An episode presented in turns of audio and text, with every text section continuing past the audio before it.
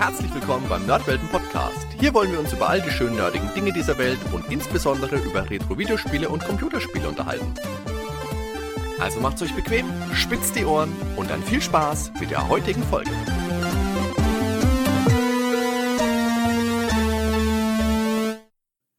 Servus Ben. Hi, moin Hardy. Also ich bin ja ein bisschen platt, weil heute haben wir uns erstmals einen klassischen Shooter für unsere Besprechung rausgesucht und dann auch gleich so einen skurrilen Titel wie Parodius. Ich wollte gerade sagen, klassisch ist was anderes, ne? naja, ich denke, klassisch kann man schon sagen, weil ich denke, viele Leute Parodius auch in warmen Erinnerungen haben. Und ich habe jetzt spontan, kurz bevor wir mit der Aufnahme gestartet haben, vor 20 Minuten noch eine kleine Umfrage auf Twitter gestartet, was denn so die liebsten Shoot'em-Ups der Leute sind. Okay. Und da lese ich dir jetzt mal vor, was wir da so bekommen haben. Ja. Achso, äh, warte mal, bevor du vorliest, hast du freie Antworten gemacht oder hast du was vorgegeben, dass man quasi abstimmen konnte? Nee, freie Antworten. Ich habe dann nichts vorgegeben, weil mich prim primär mal interessiert hat, was die Leute überhaupt so sich drunter vorstellen und ob vielleicht auch Parodius mal gesagt wird. Okay. Also es geht los mit R-Type auf Gameboy und Nokia Handy, Thunder Force 4, Zero Wing, jetzt Parodius, tatsächlich das erste Mal. Cool. Gradius und Geinek, äh, Wings of War. Dann, ach, der Herr Cloutier natürlich, hat sich auch wieder angezeckt. Oh. Er sagt Project X, Apidia, was soll er sonst sagen, der alte Amiga-Freund und Xenon 2. Okay. Dann Silkworm, Last Eichhoff. oh, geil, Bier, Last Eichhoff. Kennt, du kennst Bier? Ja, natürlich, klar. Warum haben wir noch nie darüber gesprochen? Weil wir heute das erste Mal über einen Shooter sprechen, Ben. Wir müssen ja irgendwo mal anfangen. Aber darüber müssen wir einen Podcast machen. Das, da müssen wir eine Folge drüber machen, ganz klar. Ah, ganz klar, okay. Äh, ja, gut. Weil das ist das Coolspiel bei uns in der Familie. Das kennt sogar mein Vater. Ja, gut, dann kann der ja mitmachen. Ja, genau. Und, und mein Bruder mit, und äh, alle. Und klingt super. Dann geht's weiter mit R-Type Final. Ja. Ne, hier wieder R-Type, Katakis, Iridium Nemesis, Skyforce, wieder R-Type, Thunder Force 4, Darius Garden, das wird Darius Gaiden wahrscheinlich sein, ist halt Twitter mit der Korrekturverbesserung, das mögen wir alle. Der Name hier ist super. Supercharged Robot Vulkaiser, das ist bestimmt ein Knüller. Und hier nochmal viele Konami rein. Ich mag es schön bunt, deswegen Zwindwi-Spiele und wieder Parodius, ganz toll. Also da haben wir doch zumindest jetzt zweimal Parodius drin gehabt. Ja, aber der Klassiker fehlt. Der Klassiker, was meinst du? Der All-Time-Favorite Paul der Käfer auf dem C64. Paul der Käfer, okay, ja, das hätte ich jetzt auch nicht so wirklich auf dem Plan gehabt. Aber die Frage ist jetzt doch, warum haben wir uns eben nicht Gradius oder R-Type oder Ikaruga meinetwegen ausgesucht, mhm. sondern warum, Ben, sprechen wir zwei denn heute Abend über Parodius? Weil ich so ein großer Parodius-Fan bin. Und dir das eingetrichtert hat, immer wieder jeden Tag, komm, Parodius. Okay, gut. Wie stehst du denn generell zum Shooter-Genre? Also generell, ich habe sehr viele Berührungspunkte mit R-Type gehabt, also insbesondere Super R-Type natürlich. Weil mein Bruder hat damals erst ein Super Nintendo gehabt vor mir. Und das war halt eins der wenigen Spiele, die er hatte. Er hatte irgendwie fünf Spieler oder so. Unter anderem Mystic Quest war noch dabei, weiß ich. Und R-Type halt, ne? Und das habe ich da sehr viel gespielt. Wahrscheinlich nie durch. Also wahrscheinlich immer die ersten Level, die man dann noch so schaffen kann, ne? und Parodius war aber halt ganz früh schon bei mir mit dabei, weil ich damals das auf dem Gameboy hatte. Also das muss auch einer meiner ersten Shoot'em-Ups, neben denen auf dem C64, die habe ich natürlich noch früher gespielt, ne? Aber die konnte man ja auch nicht durchspielen. Das waren ja so obskure Sachen dann halt. Ähm, die Klassiker, die es auch auf Arcade gab, die hatte ich auf dem C64 gar nicht. Das waren dann meistens eher so Eigenproduktionen, die halt äh, extrem schwer waren und teilweise dann auch ohne Musik und so. Und äh, Parodius war halt einer der ersten geilen Shooter, wo es halt richtig abging auf dem Bildschirm. Auf dem Gameboy auch schon. Habe ich jetzt gerade nochmal durchgespielt, übrigens, die Gameboy-Version. Ja, gut, ich selber habe auch also immer mal wieder Shooter gespielt. Ich muss tatsächlich schon auch zugeben, so wirklich mein absolutes Go-To-Genre sind Shooter jetzt nicht oder Shoot'em-Ups jetzt nicht unbedingt, aber Spiele wie Gradius, Parodius oder später auch Ikaruga habe ich auch mal gespielt. Super mhm. R-Type hast du jetzt gesagt? Genau. Ah, das war, meine ich, technisch doch nicht so überragend auf dem Super Nintendo, wenn ich mich jetzt richtig erinnere. Ich weiß gar nicht, was die alle meinen. Also, ich habe es jetzt noch mal in emulierter Form irgendwann gespielt.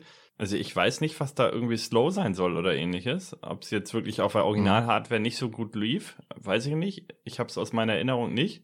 Ich weiß, dass das Spiel oftmals angegriffen wird deshalb, dass das keine ja. so gute Umsetzung sein soll, aber ich wüsste jetzt nicht warum. Ähm, und R-Type 3 ist natürlich mega irgendwie auf dem Super Nintendo dann auch. Das habe ich aber leider auch nie im Original gehabt. Und ich meine, Third Lightning gab es doch bei uns in Europa überhaupt nicht, oder? Kam das nicht nur in USA und Japan Das- raus? das kann oder bin sein. ich da gerade verkehrt? Auf Weiß jeden Fall. nicht, aber egal. Nicht nur in Ja. Japan, also in den USA auf jeden Fall auch, wie du schon sagtest Ja, eben. Ne? ja, meine ich auch. Hm. Und dann die Version habe ich auch gespielt. Und aber A-Type habe ich auch nie durchgeschafft. Ne? Wie Contra im NES, glaube ich, habe ich auch nie durchgezockt. Schwer sind äh, Shoot'em-Ups in der Regel ja schon. Ja. Aber ich finde, Parodius ist da ein zugänglicheres Spiel zumindest. Das und stimmt. Parodius, der Name setzt sich zusammen aus Parodie und Gradius. Also es ist schon mal ein Wink mit dem Zaunpfahl in die Richtung, in die das heute geht. Das ist nämlich ein, sagen wir, ein durch den Kakao ziehen der Gradius-Reihe. Vielleicht ist das sogar ein bisschen mit den Hotshots-Filmen vergleichbar. Oder weißt schon mit Charlie ne? Sheen. Ja, natürlich, Spaceballs, die Klassiker eben. ja. ja, und das ist auch genau das, was ich halt an dem Spiel liebe, ne? dass es sich absolut nicht ernst nimmt. Ähm, Mhm. und dadurch bietet es aber auch Angriffspunkte halt für, ich kenne das aus meinem Freundeskreis, dass da kommt auch nicht jeder drauf klar, ne? Gerade auf diesen übertriebenen Japan, äh, Kiddie, kitschig, weiß ich nicht, Ja. Humor. Der Humor vor allem ist ein Knackpunkt, über den wir später nochmal sprechen müssen und selbstverständlich macht Parodius dadurch, dass es ein bestehendes Spiel ja verballhornt, Ja. eigentlich gar nichts großartig anders. Also es sind keine neuen Elemente, keine Mhm. neuen Bausteine ins Upgrade-System eingebaut worden.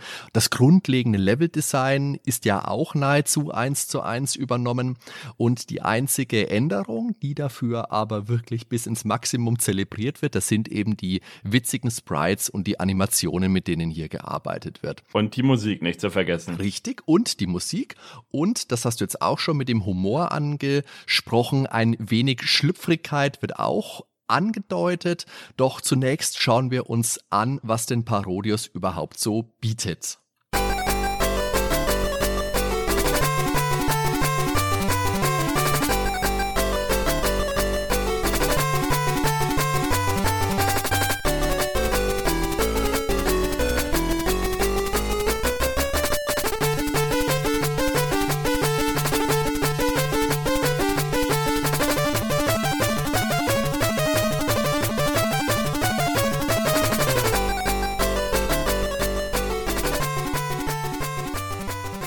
Parodius ist ein putziges 2D Shoot'em Up von Konami.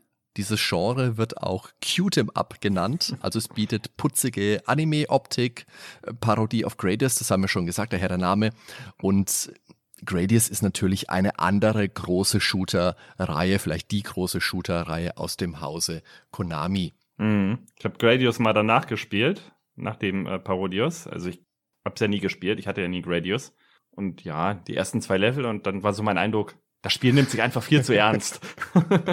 das kann man auch sagen. Ich habe das aber wirklich auch so gemacht. Ich habe jetzt in der Vorbereitung für diesen Podcast viele Versionen von Parodius gespielt Mhm. und habe dann auch ein paar Versionen von Gradius gespielt und ein paar Spiele aus der Reihe, also Gradius und Salamander und Gradius 3 und bin da auch nicht wirklich weit gekommen. Also ich denke schon, dass gerade Parodius da doch schon etwas nachgiebiger ist, wo man dann in Gradius sich schon leicht in den ersten Leveln, beziehungsweise schon im allerersten Level wirklich die Zähne ausbeißen kann. Aber hier bei Parodius haben wir wirklich wunder, wunderschöne, quietschbunte Grafik. Ähm, Gut, außer der Gameboy-Version, die sieht auf ihre Weise aber auch spitze aus, aber fehlt natürlich Genau, die Farbe nicht in dazu bunt, später. aber trotzdem sehr kawaii, sage ich mal. Ne? Das Ja. äh, übertrieben Süße, das ist da einfach mit drin. Und für den Gameboy absolut beeindruckend. Technisch, das läuft einfach sauber, dazu kommen wir später. Die Power-Up-Systeme sind mit drin, die Steuerung ist super, die Musik ist super Mhm. und Musik und Grafik, wie gesagt, dabei bewusst überzogen und auf witzig getrimmt. Sowas kann ja auch leicht mal daneben gehen, aber hier funktioniert das wirklich großartig. Von Parodius gab es dann in der Folge auch mehrere Ableger, auch wenn es heute um die Reihe dann ruhig geworden ist. Mhm. Der letzte Teil war dann irgendwie Sexy Parodius noch, ne? Den, dann- den habe ich leider nie gespielt, das ist so der einzige Teil bisher. Die anderen davor alle. Und da gab es ein Spin-off von der Reihe noch, irgendwie so ein Puzzlespiel. Genau, das ist der letzte. Ja, genau, aber ja, schade. Ja, aber da sind wir wieder beim Thema Konami. Hatten wir letztes Mal, glaube ich, schon mal drüber gesprochen, ne? dass es um Konami generell sehr ruhig geworden ist oder nicht so gut bestellt ist. Ja, dazu finde ich, sollten wir dann auch noch mal was sagen zu Konami um diese Zeit. Ja. Das machen wir dann auch noch. Ja, und wie du schon gesagt hast, wir beschäftigen uns heute mit dem japanischen Parodius Da, äh, so hieß es in Japan original, ist der zweite Teil der Reihe, weil im Gegensatz zum ersten Teil erschien der eben auch außerhalb Japans und ist auf diversen Plattformen verfügbar gewesen. Also, hab's ja eben schon gesagt, Game Boy war es verfügbar, Super Nintendo, auf dem NES, ähm, es gab einen Arcade-Automaten dazu ja, und später auch noch diverse Ports. Ich glaube, in einigen Sammlungen, ähm, die für andere Konsolen rausgekommen ist, da war es dann auch mit bei. Es gab ja dann so Arcade-Sammlungen oder Parodius-Sammlungen äh, auch noch. Mhm. Ja, der erste Teil hieß Parodius Octopus Saves the World, erschien 1988 für MSX. Ich habe es nie gespielt, habe mir jetzt nur mal im Internet Videos angeguckt. Ich habe es mal angespielt jetzt in der Vorbereitung. Ja. Und es lässt sich wirklich auch schon ganz gut spielen. Es ist grafisch, natürlich mhm. muss man sich drauf einlassen können. Lustig ist, dass im allerersten Parodius der ähm, Goemon schon spielbar ist. Der ist ja dann in späteren Teilen auch wieder dabei gewesen, im Parodius ah, da nicht, aber okay. im ersten Teil kann man den spielen. Ach, witzig, mhm. ja. Und war das nicht bei Castlevania auch so, dass das auch erst für MSX als erstes rauskam, eigentlich? Äh, ich glaube ja. Und das ja. ist ja auch wieder Konami, ne? Da haben wir wahrscheinlich den Zusammenhang. Ist wieder. auch Konami. Ja. so schließt sich der Kreis. So schließt er sich. Ja, also auch der erste Teil galt damals eben schon als schön bunt und fröhlich im Gegensatz zu den sonst zeitgenössischen Shootern. Hm. Bei uns wurde dann der japanische Teil einfach Parodius Nonsense Fantasy getauft und das ist eigentlich der Teil, wo alle denken, das ist der erste, wenn man sich nicht irgendwie informiert, weil der andere erschien dann halt wirklich nur in, Japan. Und da haben wir wieder diese typischen Namenswirrungen der damaligen Zeit. Man kennt das von äh, Squaresoft nur zu gut. Ich sag nur Final Fantasy oh ja. oder hm. Mystic Quest. Hast du nicht gesagt, darüber kann man schon eine Folge an sich machen? Unbedingt, ja. ja. Ja, das müssen wir irgendwann mal machen. Und so äh, Final Fantasy ist, glaube ich, was, was wir eh nicht umgehen können, dass wir es irgendwann mal machen, aber zu einem anderen Zeitpunkt. Kurz möchte ich noch was zum Genre sagen, weil äh, wir müssen es vielleicht noch kurz ein bisschen abgrenzen vom Bullet Hell oder Danmaku Subgenre der Shooter. Das ist aber, glaube ich, auch eine Begrifflichkeit, die eine ganze Weile nach Parodius aufgekommen ist. Also ich kann mich in meiner Jugend nicht erinnern, dass ich überhaupt den Begriff mal gehört habe. Das kam für mich dann erst so um die Saturn Dreamcast Zeit mit Shootern wie Ikaruga oder Radiant Silvergun, ja. wo der Fokus dann ganz klar darauf liegt, einem Kugelhagel zu entgehen und der auch mal gern den gesamten Bildschirm einnimmt. Sowas vertrage ich aber auch nicht so gut, das überfordert mich. also ich spiele lieber so gemütlichere Shooter, nenne ich es jetzt mal. Ja, aber sag mal, Ikaruga, das war doch das auf dem Gamecube, oder? Mit den schwarz- und weißen Kugeln, oder? Genau, richtig. Das gab es später auch für den Gamecube. Das ist geportet worden und das ist ja generell ein Spiel, dass, also ich glaube, die GameCube-Version ist relativ selten, relativ wertvoll. Ich habe die irgendwann mal aus dem ja. örtlichen Elektromarkt von der Krabbelbox für 10 Euro mitgenommen. Das ist ein Spiel, das ist eins der ganz wenigen, wo du auf dem GameCube oder generell äh, haben das nur ganz wenige Spiele, dass du das Bildformat wechseln kannst. Ja. Das heißt, ich habe den Fernseher dann, ich habe so eine extra so eine Halterung wie im Flipper-Spielen damals gekauft dass man den auch äh, senkrecht, wie so eine DIN A4-Seite halt. Und das ging tatsächlich mit dem Spiel. Das ist ja klasse. Hast du da aber warum hast du das gekauft, Ben? Für welche? Hast du da Flipperspiele mitgespielt oder für, warum? Äh, die Halterung, genau, für Flipperspiele, ja. Aber wobei das auch nur die neuen 3D-Flipper-Spiele, äh, die alten DOS-Spiele unterstützen das natürlich nicht. Also, liebe Hörer, wenn ihr euch schon immer mal gefragt habt, wie irre ist dieser Ben-Debatt eigentlich? Jetzt wisst ihr es. Ja, und Flipper ist eh so eine Leidenschaft von mir, weiß ja. ja, das haben wir bei der letzten Musikfolge ja schon gehört. Naja, machen wir mal weiter. Also die Arcade-Version von Parodius erschien am 25. April 1990 und unser Fokus ist allerdings eher die Super Nintendo-Version von 1992, natürlich mit Verweisen auf die Game Boy und die NES-Ports, die wir beide eben damals auch viel und gern gespielt haben und der Ben zu meinem Entsetzen die NES-Version. Ja, richtig. Nein, aber erst Game Boy, ne? Und dann halt NES, ja. Und das war halt geil, weil ich konnte den äh, das erste Mal in Farbe spielen. Und die Freude über die Farbe, die hat dich so hin und weg gebeamt, dass du über alles andere hinweg gesehen hast. R richtig. oh Gott. War wie damals, als vom Schwarz-Weiß-Fernsehen aufs Farbfernsehen umgesetzt worden ist. Alles klar, gut, machen wir erstmal weiter. Also, wenn es da später ein bisschen Unterschiede gibt, gerade wenn wir über die Level sprechen, dann dürft ihr euch nicht wundern, weil wir, wie gesagt, den Fokus jetzt mal auf die Super Nintendo-Version setzen. Und interessant ist, dass die Konsolenversionen von Parodius damals in Japan und Europa erschienen sind, aber nicht in den USA. Warum das so war, ist heute nicht vollends nachvollziehbar. Einen deutlichen Verdacht gibt es da schon. Dazu kommen wir dann später noch, wenn wir die Level und insbesondere die Bossgegner besprechen. Und wir hatten ja vorhin schon mal kurz angesprochen, weil Parodies ja so richtig tolle Musik immer auch hat. Also das macht halt sehr viel von dem Charme des Spiels aus. Werden wir das diesmal auch wieder so machen, dass wir immer mal wieder im Podcast dann die Stücke anspielen. Also nicht an einer bestimmten Stelle im Podcast. Das machen wir auch manchmal, dass wir dann uns auf die Musik konzentrieren. Hier einfach mal immer wieder zwischendurch, wenn es gerade passt. Und hier kommt er gleich, der erste.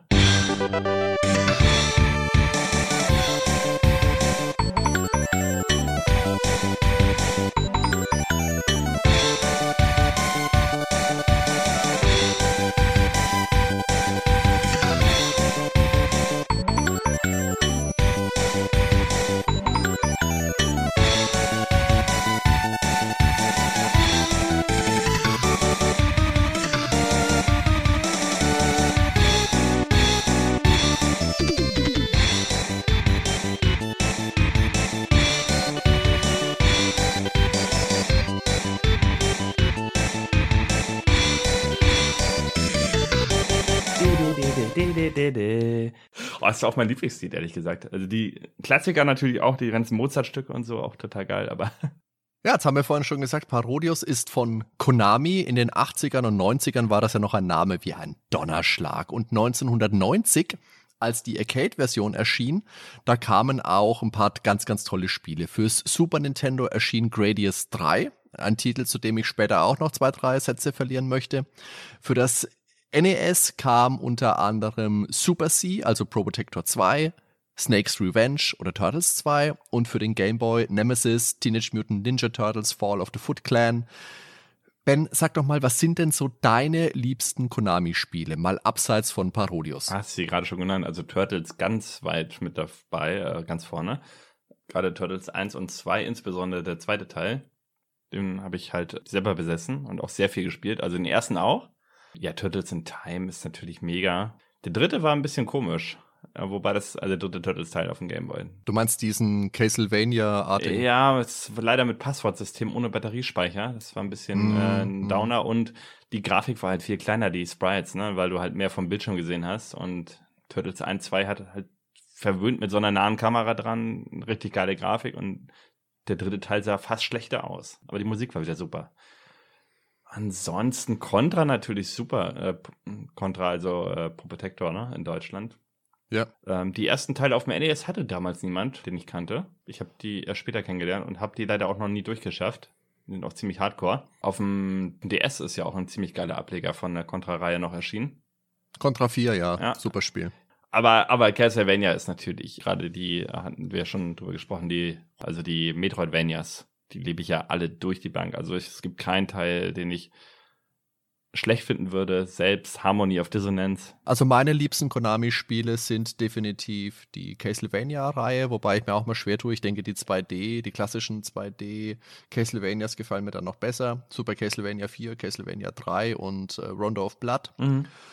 Und Pro Protector natürlich, Super Pro Protector auf dem Super Nintendo, Pro Protector 2, Pro Protector 4 auf dem DS und noch eins kommen, Snatcher. Snatcher natürlich ist super. Aber nur weil du eine Folge drüber gemacht hast. Ja, nur deswegen. Aber jetzt zu Parodius, die Systeme, wie gesagt, ursprünglich auf der Arcade mhm. erschienen, dann Super Nintendo, Game Boy, NES, haben wir schon gesagt. Für PC Engine gab es einen ganz, ganz tollen Port. Wahrscheinlich sehr nah dran dann, denke ich mal, am Okay. Ja, dazu sagen wir dann später ein bisschen was. Das ist ein ganz technisch toller Port, ja? hat eine kleine Besonderheit, aber es ist toll gemacht, habe ich mhm. jetzt in der Vorbereitung auch nochmal gespielt. Dann für einen japanischen Heimcomputer namens X68000 oder keine Ahnung, wie man den ausspricht. Und später dann eben auch für PlayStation und für Saturn. Da gab es das Parodius Deluxe Pack und noch viel später gab es dann auch Versionen für Mobiltelefone und für PlayStation Portable. Mhm. Vom Spielprinzip ist das, wie wir schon vorhin gesagt haben, sehr, sehr nahe an Gradius dran, mit ein paar feinen kleinen Unterschieden und auch um einiges leichter und zugänglicher. Und ja, wie gesagt, in Gradius habe ich auch nochmal reingespielt und festgestellt, dass ich da wirklich nicht zu Potte komme. Also was man nochmal dazu sagen kann, es gibt trotzdem ähm, eine Anwahl von Schwierigkeitsgraden. Ich weiß nicht, ob es bei allen Versionen der Fall ist. Auf dem Gameboy auf jeden Fall. Ich habe es jetzt auf normal mhm. gespielt. Das war schon ganz schön happig nachher, also in den späteren Levels. Also da war auch schon Kugelhagel, also sage ich mal. ja, ne, ne, klar. Also es gibt natürlich beim Shooter ohne Kugeln, das ist schwierig, aber es ist schon nicht so krass wie in den Spielen, wo wirklich der ganze Bildschirm ja. zugeballert ist mit Kugeln und zwar ständig. Aber man musste halt auch schon richtig auswendig lernen mit den Bossen, was man da machen muss und ich bin sehr viele Tode gestorben. Ja, ja, na klar. Also ja, auf, ja. ich schätze mal, damals habe ich es ja durchgespielt auf dem Gameboy. Hm, ich auch, ja. Ich tippe mal, ich habe auf Easy gespielt. Ja, das äh, weiß ich jetzt nicht mehr, aber äh, damals warst du einfach mehr gewohnt, sagt man es mal so. Und du warst jünger, das darf man auch nicht ja, vergessen. Bessere Reaktion. Was auf jeden Fall eine Besonderheit von Parodius ist, dass du vier spielbare Charaktere mit unterschiedlichen Upgrades hast. Und du hast zwar in meinetwegen in Gradius 3 kannst du auch verschiedene Upgrade-Systeme wählen, das sind auch vier Stück, aber du hast immer das gleiche Schiff. Mhm. Und in Gradius spielst du immer mit Vic Viper. Ganz nett ist, wenn du die Gameboy-Version spielst und die Gameboy-Anleitung hast, mhm. oder im Gameboy-Bildschirm wird es dir ja auch angezeigt, da siehst du auch sein Alter. Und Vic Viper ist anscheinend schon ein Veteran, der ist nämlich bereits 58 Jahre alt. Der verwendet das traditionelle Gradius Upgrade System und in späteren Spielen kann man auch Lord British spielen. Das, der Name wird natürlich eine Anspielung auf den Ultima Schöpfer Richard Garriott sein. Ah. Wir können vielleicht ganz grob mal auf die Upgrades eingehen. Du kannst bei allen die Geschwindigkeit erhöhen. Manche haben dann ein Geschoss nach unten, manche eins nach oben, manche können nach hinten schießen. Später gibt's einen Laser.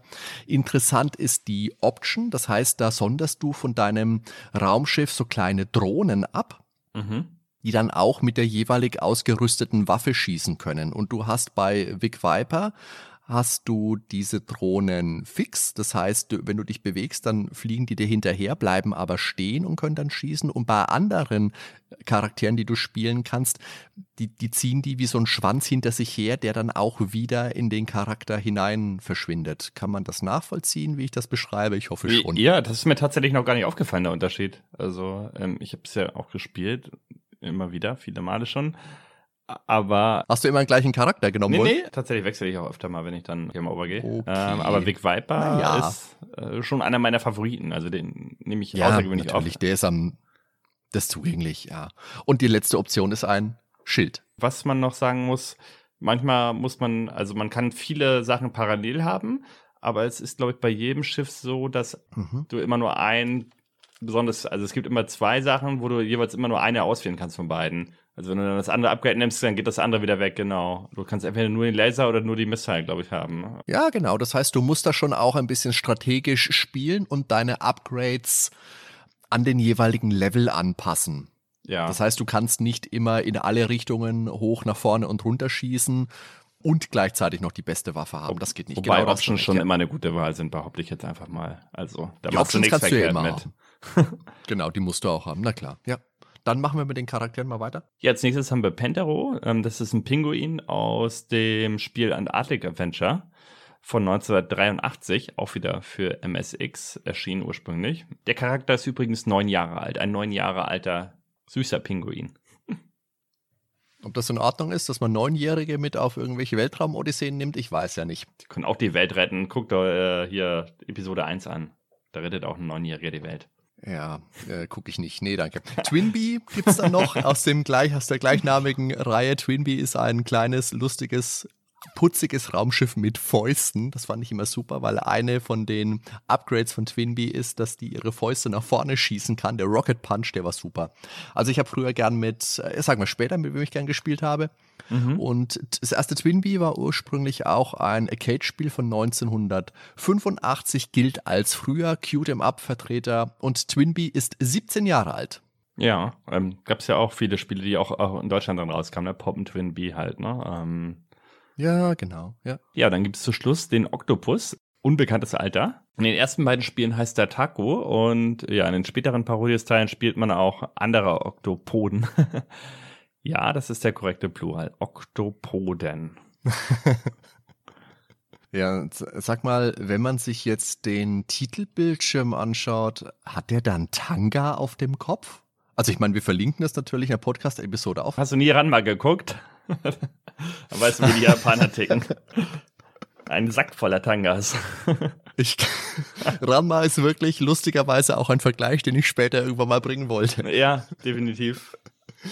Also der, er hat wirklich, da ist dieser Parodius-Bildschirm, der Schriftzug, das O ist in der Mitte langgezogen, da hockt der Oktopus drin mit einem debilen Gesichtsausdruck und hat, wenn man kurz hinschaut, denkst du, der hat ein Stirnband, aber dieses Stirnband ist eindeutig ein Höschen, das er verkehrt rum auf dem Kopf hat und das hat da einfach nichts zu suchen. Wen Richtig. hast du meistens gespielt? Ja, hatte ich ja vorhin schon kurz angedeutet. Der Big Viper war tatsächlich der meistgewählte Charakter von mir.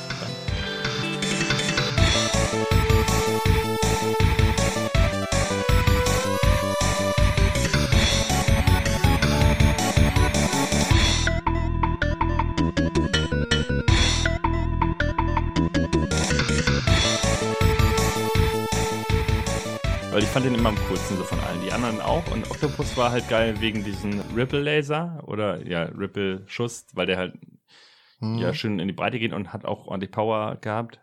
Aber die haben alle Vor- und Nachteile. Also es macht auf jeden ja, Fall natürlich. Sinn, mit allen mal zu spielen, gerade wenn man im Level irgendwie scheitert und merkt, oh, ganz schön happig. Einfach mal einen anderen Charakter wählen und dann geht's vielleicht schon wieder besser. Jetzt lass uns doch mal überlegen, wie das Spiel überhaupt so abläuft. Also du fliegst mhm. von links nach rechts. Manche Level können zusätzlich auch noch vertikal scrollen. Mhm. Und du startest immer im freien All und näherst dich dann dem eigentlichen Level an. Und dann ändert sich auch die Musik vom Charakterthema zum jeweiligen Levelthema. Das bedeutet, du beginnst immer im All, da ist alles schwarz, hast ein paar Sternchen und ein paar Galaxien und Nebula und was auch immer im Hintergrund. Und dann kommst du in diese in der Regel quietschbunten Level hinein. Genau die dann so einblenden auch langsam aus dem Schwarzen. Ja, genau. Und in der Regel hast du dann gegen Ende des Levels einen Vorboss, würde ich es jetzt mal nennen, und dann hast du noch einen richtigen großen Oberbo äh, richtigen Endgegner in jedem Level. Und alle diese Bossgegner sind in der Regel überdimensional groß. Und diese Einteilung der Level in Segmente, die gab es in Gradius auch schon. Mhm. In den Leveln selber gibt es dann Checkpoints, an denen du weitermachen kannst und gesteuert wird dein Raumschiff oder Tier, was du da auch immer ausgewählt hast, mit dem Steuerkreuz. Ein Knopf ist zum Schießen,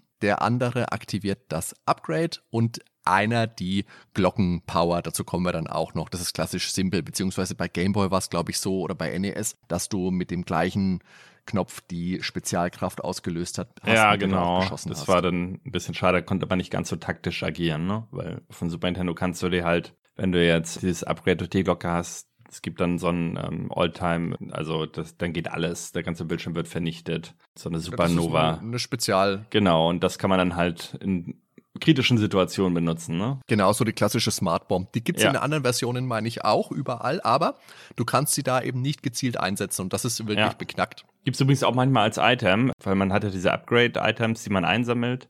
Dadurch geht die Leiste dann immer weiter nach rechts von unten und ja, je weiter mehr Items du einsammelst, umso bessere Upgrades kriegst du dann in der Regel.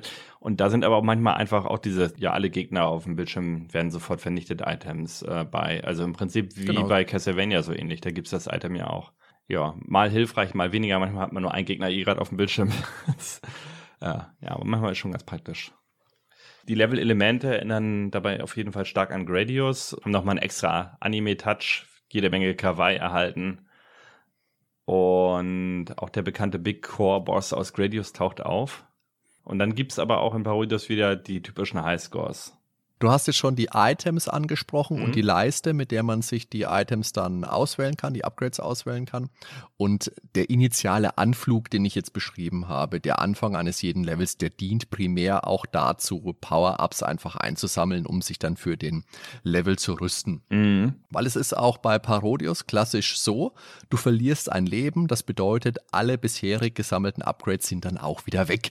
Und an manchen Stellen ist es dann echt ganz schön haarig, überhaupt wieder ordentlich ordentlich einzusteigen. Mit Pech wirst du dann nämlich an einen Punkt kurz vor dem Bosskampf gesetzt und hast dann vielleicht ein, zwei Upgrades zum Einsammeln und das gibt dir jetzt nicht wirklich so die großartige Power dafür. Genau, das ist gleich eins der Hauptkritikelemente eigentlich am ganzen Genre. Du hast halt diesen Einleit diese Einleitungssequenz, wo du dich aufpowern kannst, aber wenn du einmal halt verlierst, dann kommt diese Einleitungssequenz auch nicht wieder.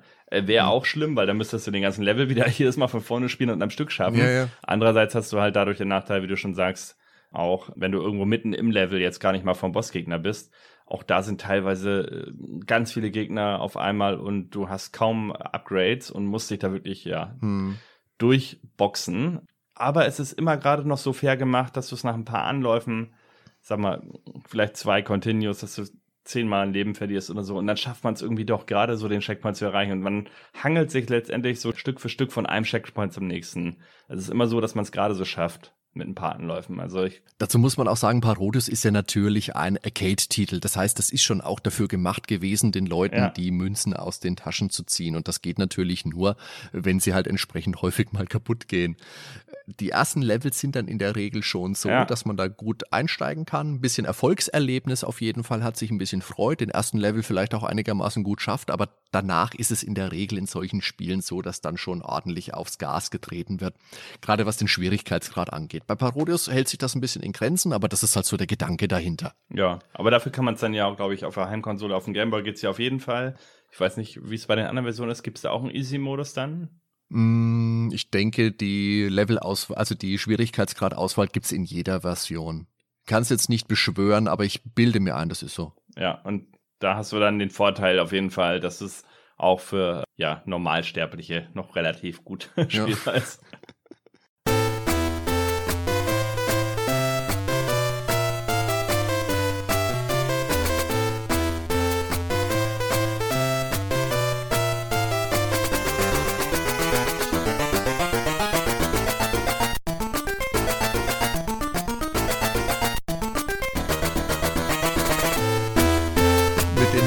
Du hast die Leiste schon angesprochen, das sogenannte Power Meter, das gab es in Gradius auch schon, dass du für jedes, da gibt es Items, die du einsammeln kannst, wenn spezielle Gegner zerstört werden. Und je mehr Items du einsammelst, desto weiter geht der da geht das Icon auf deiner Powermeter-Leiste nach vorne und dann kannst du gezielt auslösen, welches Upgrade du haben willst. Beispielsweise, du sammelst einmal ein, dann könntest du ein Speed-Up einlösen. Oder du sammelst vier Items ein und dann den Laser meinetwegen. Und so kannst du wirklich gezielt einsammeln und auslösen, wie du dein Raumschiff zusammenstellen möchtest. Das ist sehr, sehr schön. Parodius verwendet auch ein Shoot-the-Core-Prinzip. Das heißt, die Bosse haben irgendwo immer eine verwundbare Kernstelle, also eine Achillesferse im Endeffekt, mit der man sie zerstören kann. Ja, und wir hatten ja auch schon drüber gesprochen, die Upgrades an sich, die unterscheiden sich vom Charakter zu Charakter. Worüber wir noch nicht gesprochen haben, ist die Auswahl am Anfang, manuell oder automatisch. Hm, du nimmst ja generell immer manuell. Ich habe auch schon manchmal automatisch Natürlich gewählt. Weil Man kann das überhaupt nicht anders spielen. Ich weiß nicht, warum ein Mensch überhaupt sich automatisch vom Spiel aufdiktieren lassen wollen sollte, wie er sein Schiff zu fliegen hat. Nein, ja, so macht man das nicht. Das ist wie bei den ich Rennspielen. Ähm, da kannst du ja auch manuell oder automatisch schalten und du kannst dich dann halt wirklich komplett aufs Ausweichen der Kugeln konzentrieren und musst nicht noch irgendwie nebenbei nach unten auf die Leiste gucken. Das hat schon Vorteile. Willst du mir gerade sagen, dass du Rennspiele auch mit automatischer Schaltung spielst? Klar, manchmal. Ach, sag mal, also Ben. Klar. Also, ich fahre zwar in echt keine Automatik, aber es hat schon, wie gesagt, hat alles Vor- und Nachteile. Nein, ja. aber wenn man natürlich gerade auf Speed oder so erstmal pimpen will und so, dann ist es nicht schlecht auf manuell. Dann kann man sich das halt so konfigurieren, wie man es gerne hätte. Aber auf Automatik macht das jetzt nicht unschlau, sag ich mal. Also die Automatikkonfiguration ist schon so, dass man damit relativ gut spielen kann. Dass er am Anfang immer erstmal Speed nimmt, aber auch nicht zu viel. Das hat nämlich auch einen Nachteil. Wenn man zu viel Speed reinnimmt, dann wird man so schnell, dass man unkontrollierbar wird und dann haut man auch schnell irgendwo gegen, leider. Mhm. Was halt noch speziell ist, beim Speed-Up hat man eben diese mehreren Stufen. Das haben die anderen Upgrades aber nicht. Also die anderen Upgrades gibt es jeweils nur eine Stufe, außer eben bei den Options, die kannst du auch mehrfach pimpen. Ich glaube, bis zu vier Stück ja, kann man, ne? Ja, müssen vier sein. Das heißt, dann hat man insgesamt quasi fünfmal das eigene Schiff. Also das eigene plus vier mhm. Options. Das haut schon ganz schön rein. Ja, und man kann das eben halt taktisch dann anpassen. Was das übelste Item ist von allen, ist definitiv das Roulette. Ja. Das heißt, du sammelst was ein und dann läuft unten wie wild so ein Roulette ab und du ja, musst dann wieder an das Slot-Maschinen drücken. Ja, und wenn du Pech hast, ist alles weg. Also wie Bildschirmtod sozusagen. Du fängst da wieder mit einem ganz einfachen Schuss an. Ja, wenn du Glück hast, überlebst du es irgendwie, aber mega ärgerlich. Ja, das stimmt. Entweder bekommst du was dazu, aber wenn du das Item oder ein Item erwischt, das du im Augenblick schon ausgerüstet hast, dann wirst du wirklich wieder zurückgeworfen und hast nur deinen Standardschuss und alle Speed-Upgrades sind weg.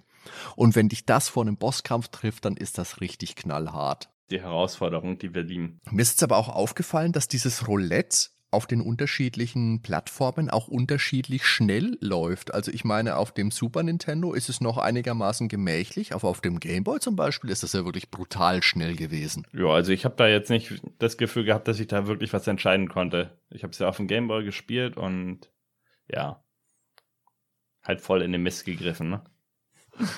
Also auf jeden Fall hat mich die gierige Hatz nach Power-Ups diverse Male in den Bildschirm tot geritten, Oh wenn ich ja. irgendwo hingeflogen bin, weil ich noch was einsammeln wollte. Aber das ist, glaube ich, generell so mein Problem mit Shootern, wo es irgendwas zum Einsammeln gibt oder irgendwelche Münzen. Dann steuere ich da mal drauf zu und will das halt noch mitnehmen und denke mir so insgeheim vielleicht schon, oh, ob das schon schlau ist. Und dann ist es ja meistens eh auch schon zu spät. Und gerade der Bildschirmrand ist ja ganz böse, ne? Also nicht nur die Gegner, sondern Oh ja. Bildschirmrand Ja. ist fast noch schlimmer als jeder Gegner. Das sind Pixel, die da teilweise unterscheiden, ob du stirbst oder nicht halt. Und das ist auch schwierig, daran hinzumanövrieren, wenn man schon so ein hohes Maß an Speed-Ups eingesammelt hat. Ja, Weil dann stößt du da wirklich ganz leicht mal dagegen. Ja, ja. genau. Analoge Steuerung gab's ja damals noch nicht. Nein.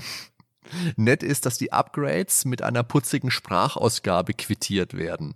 Je nachdem, was du auswählst. Das fehlt natürlich in der Game Boy oder NES-Version, genau, Speed Up. Das ist schon ganz nett. Den Konami-Code kann man natürlich auch in Parodios einsetzen. Wie geht der gleich nochmal, Ben? Warte mal, wir waren bei dir zu Hause, du hast mir Konami auf dem NES angemacht und du hast probiert, ihn einzugeben und es hat nicht geklappt. Also so viel dazu. Lügt doch nicht. Also sag du mir doch, wie er geht. Weiß nicht. Oben, oben, unten, unten, links, rechts, links, rechts, BA, Start. Ja, und warum hat das jetzt nicht geklappt? Hast dich bestimmt verdrückt. Der klappt immer. Na gut. Also ich verdrücke mich nie. Ich verdrücke mich nie. Erzählen Sie doch nichts. Du hast jetzt vorhin schon mal diese Glocken angesprochen. Das ist so ein bisschen ein weiteres Feature von Parodius und das ist aus Twinbee übernommen. Das heißt, manche Gegner verlieren eine Glocke, die fliegt dann erst ein Stückchen nach hinten und kommt dann auf dein Schiff zu und die kannst du auch wieder ein Stückchen wegschießen. Und wenn du Glück hast, dann wechselt die die Farbe und je nach Farbe bringt die einen unterschiedlichen Benefit. Entweder wenn es eine normale goldene Glocke ist, dann bringt die Punkte. Und je mehr von diesen Glocken du einsammelst, je öfters du die einsammelst, desto mehr Punkte werden das. Wenn du eine Glocke verpasst, dann hat die nächste wieder den Mindestwert. Dann gibt es die Möglichkeit, dass dein Schiff unbesiegbar wird und witzigerweise riesengroß. Ich glaube so mh, drei, viermal so groß wie das normale Sprite. Da kannst du zwar nicht mehr schießen, aber kannst alles platt machen, was da so auf dem Bildschirm sonst unterwegs Ah, ist. Das ist nett. Aber Obacht, ne? Wenn man dann äh, denkt, man ist noch groß, man muss wirklich aufpassen, dass man den Moment abpasst, wo man wieder klein wird, weil sonst, ja, fliegt man auch ganz schnell irgendwo rein. Das ist wahr, aber dir wird das vorher ja mit einem kleinen Soundeffekt ja, angezeigt. es geht, man muss da nur einigermaßen reagieren und dann passt das schon. Dann gibt's ein Megafon. Das gibt's meine ich, nicht in jeden Versionen, aber das ist auch unglaublich witzig, weil dein Schiff dann ein Megafon, wie der Name schon sagt, davor hat. Und statt einen Schuss wird dann eben eine Nachricht aus diesem Megafon herausgehauen. Und einfach so ein richtiger Quatsch, so ein richtiger Nonsens. Zum Beispiel No Sushi tonight, Shaving is boring, Toaster overheated. So ein, ja, so, so, ach, so ein zusammenhangloser Quatsch Das, einfach. das, denkst, das wa- ist die warum? englische Version, ja. Was meinst du, wenn du was in der Das ist die japanischen englische steht? Version, Da natürlich. steht da nur Schweinkram wahrscheinlich. Das hätte ich nicht rezitieren können, was die, in der die, japanischen die, die Version Schlüpper steht. sind aus oder so heute. Keine Ahnung. Einen Ähm, Beamschild gibt's dann noch mit äh, drei Schüssen, hinter denen man sich verstecken kann. Und es gibt natürlich auch die klassische Smart Bomb, die man in der Super Nintendo-Version dann eben gezielt einsetzen kann und Mhm. die einfach alle Standardgegner auf dem Bildschirm vernichtet, die da gerade so unterwegs sind. Ja, jetzt haben wir ja so über die normalen, also über den Ablauf ja schon gesprochen. Wollen wir uns jetzt langsam mal den, den Leveln zuwenden, Ben? s- sollten wir auf jeden Fall, sonst finden wir ja nie ein Ende Sollten hier. wir. Willst du mit dem ersten Level anfangen? Also die Levels sind sehr, sehr abwechslungsreich und unterscheiden sich in manchen Versionen auch ein bisschen. Da gibt's immer mal ein Bonuslevel hier, ein Bonuslevel da. Wir beziehen uns jetzt einfach mal auf die Super Nintendo-Version und lassen da einfach mal ein bisschen die Besonderheiten herausstechen. Also der erste Level ist eine Pirateninsel. Der erste Zwischenboss ist das Katzenschiff, das in der Super Nintendo-Anleitung Katzenkämpfer genannt wird. toll. Die deutschen Namen, die sind großartig, deswegen, wo wir die haben, da werden wir die natürlich auch mit einsetzen. Katzenkämpfer, gut. Das ist so, ein, so eine Fregatte mit einem Katzenkopf und einem Piratentuch, schaut wieder sehr, sehr lustig aus. Die um sich feuert, ist kein wirklich schwieriger Gegner, aber für Parodios ein sehr, sehr ikonischer Boss. Den ja. siehst du auf Covern, den siehst du auf Screenshots, also den kennt man die putzige Katze und wenn du sie äh, besiegt hast, dann ist ihr Kopf wie wenn sie in, in den, ins Ofenrohr geguckt hätte, total verkohlt und schwarz, putzig und lustig. Ja, so eine typische Cartoon-Animation, wenn eine Explosion stattgefunden hat, ne? Ja, richtig. Der Boss ist der Pinguin-Captain Penguinowski. Der ist auch der dritte natürlich, so viel Zeit muss sein. Auch witzig, der hat so eine Nabelhernie, also so einen hervorstehenden Bauchnabel, auf den man ihn schießen muss nett. Also das ist wirklich witzig und äh, ja, viele andere Shooter stellen eben die empfindlichen Stellen der Bosse auch als leuchtende Punkte dar. Hier ist das eben auch so. Ja, und auch vor allen Dingen auch immer sehr schön animiert, wenn man ihn da trifft, ne? dass sie dann irgendwie ja, sich genau, bewegen dann dieses entsetzte Gesicht dazu. Ja, genau, richtig, Augenbraue hebt sich und diese ganzen Gestiken, Mimiken vor allen Dingen, ja. Das ist hier wirklich ein ganz toller Einstiegslevel. Der ist bunt, der hat schöne Grafiken, der hat tolle, tolle Musik das funktioniert alles gut, ist noch sehr einsteigerfreundlich und das führt sehr gut ins Spiel hinein. Ja, als zweites Level haben wir Las Vegas und da haben wir als Zwischengegner Chichibinta Rika, ein riesiges Showgirl. Ist übrigens leider nicht Elizabeth Berkeley. Ähm, Showgirls, jawohl. Richtig, nein, es ist Chichibinta Rika. und der US-Dartler, ähm, patriotisch in den Farben der United States gekleidet, und das ist total witzig. Nach dem Kampf fällt er wie so ein gerupftes Hühnchen vom Himmel. Also, das muss man gesehen haben. Es ist einfach geil. Und angeblich erschien das Spiel übrigens deswegen nicht, damals nicht in den USA, äh, ja, weil es eben der US-Adler war in diesen Farben der United States. Was denkst du, ist das wirklich der Grund, warum es damals nicht erschienen ist in den USA? Könnte ich mir tatsächlich gut vorstellen, weil so religiöse ja. Sachen sind in dem Spiel ja, glaube ich, jetzt nicht. Das ist ja auch immer so ein heikles Thema wenn irgendwo das Christentum in Frage gestellt doch, wird? Doch, doch, doch, wären auch. Okay. Religiöse Dinge wären auch drin, kommen wir dann auch noch zu. Ist, ist sogar im Las Vegas Level. Ist sogar in diesem Level, da gibt es ja. diese Clowns, die man abschießen kann und wenn du die in der japanischen Version abgeschossen hast, dann haben, dann klappen die so nach vorne und haben dann ein Kreuz über dem Kopf. Oh. Und in der Version, die du kennst, ja. haben sie hinten so einen Aufziehschlüssel, weißt du, wie so eine Aufziehfigur. Mhm. Ja. Also okay. das schon auch. Aber da hätte man es ja veröffentlichen können, wenn man das äh, entschärft, ne? Das ist ja ganz oft so, dass dann bei Nintendo-Titeln entsprechende Symbole verändert wurden, mhm. einfach in den USA. Die hatten ja ganz ja. strenge Auflagen ja. von Nintendo bekommen. Aber irgendwo müssen sie sich ja dran gestört haben. War wahrscheinlich einer der Gründe. Vielleicht waren es mehrere Sachen, die zusammenkamen. Dieses Schlüpfrige vielleicht auch noch mit, vorbei glaube, USA da. Also ich glaube tatsächlich bei dem Huhn, bei dem Adler, da hört für die, da hört für viele bestimmt der Spaß auf. Wenn es da so an den Nationalstolz geht, kann ich mir schon wirklich gut vorstellen, dass da wirklich die Leute sich das angeschaut haben und sich gedacht haben, nee. Und ich denke wirklich auch, dass das einigen Leuten sauer aufgestoßen wäre damals. Ja, aber, aber, aber nicht den, denen, die das gespielt hätten, die Kiddies, die hätten da überhaupt kein Problem mit gehabt, glaube ich, aber. Ja, naja, die, die Kiddies sowieso nicht. Die sind aber auch nie das Problem bei diesen Diskussionen. Zu der Tänzerin müssen wir später auf jeden Fall auch noch ein bisschen was sagen, weil da gibt's auch Redebedarf. Wir machen jetzt erstmal weiter. Der dritte Level ist so ein Puffreis-Labyrinthburg-Level, wo du dich durch den Puffreis durchschießen musst. Das ist ganz nett und witzig. Und der Endgegner, das sind sechs Lippen, die Hot Lips heißen und sich lasziv bewegen und lecken und Gebisse auf dich schießen. Das ja, ist äh, skurril. Und skurril. da müssen wir jetzt aber die Musik einspielen.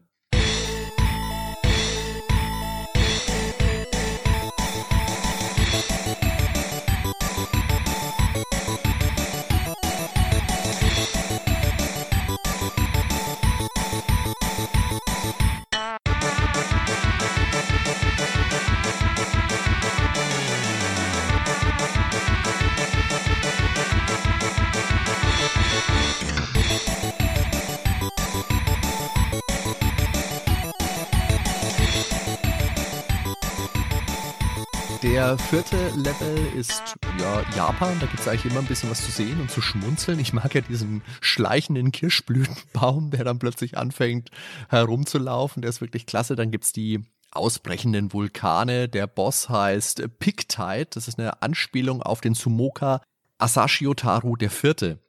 Guter Level, witzig. In Parodius 3 gab es nachher übrigens so einen ähnlichen Level, da war es eine japanische Schule, so eine typische, die man dann kennt. Und da waren auch überall die, äh, ja, Schülerinnen in Schuluniform und der Endgegner war auch so eine riesige, ja, japanische Mädel in Schuluniform, die, die sich dann immer versucht hat, mit ihrer äh, Haarmähne zu erschlagen oder so.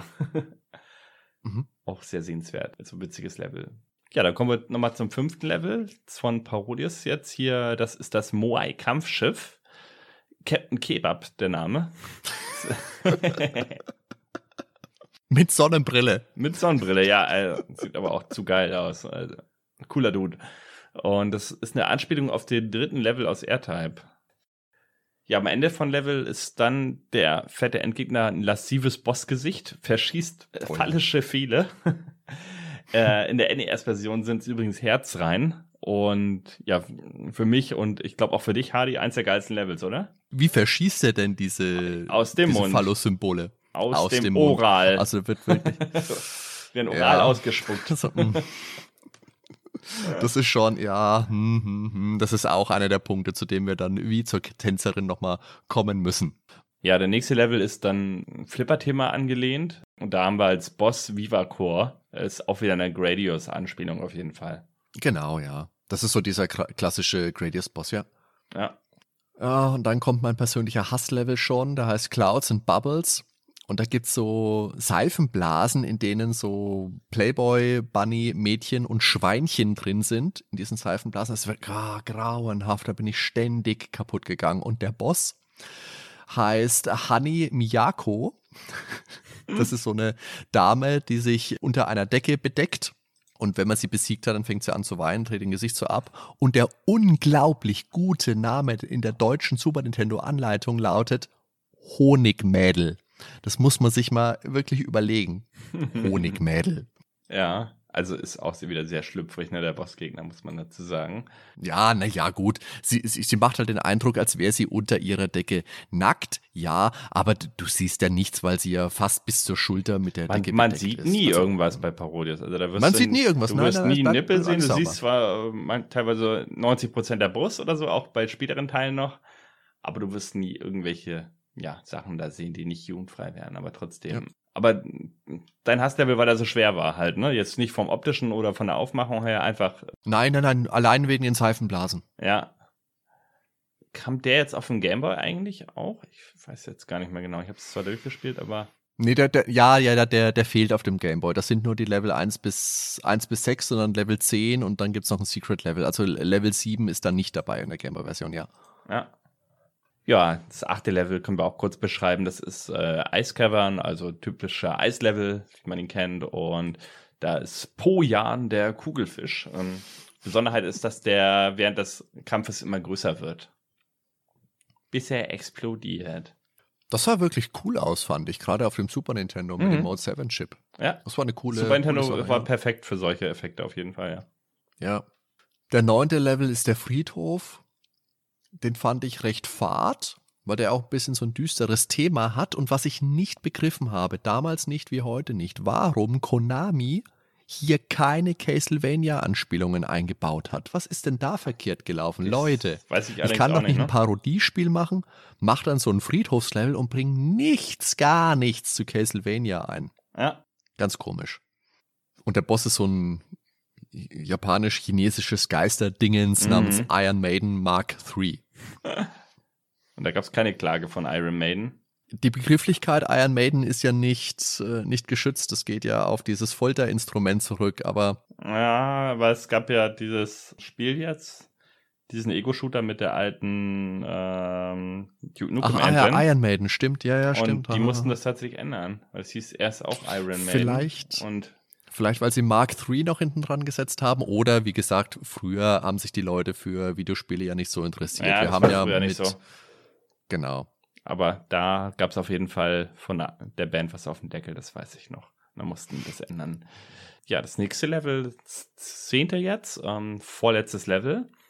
Und es ist ein Badehaus. Das ist übrigens ein neuer Level extra nur für die äh, Super Nintendo-Version.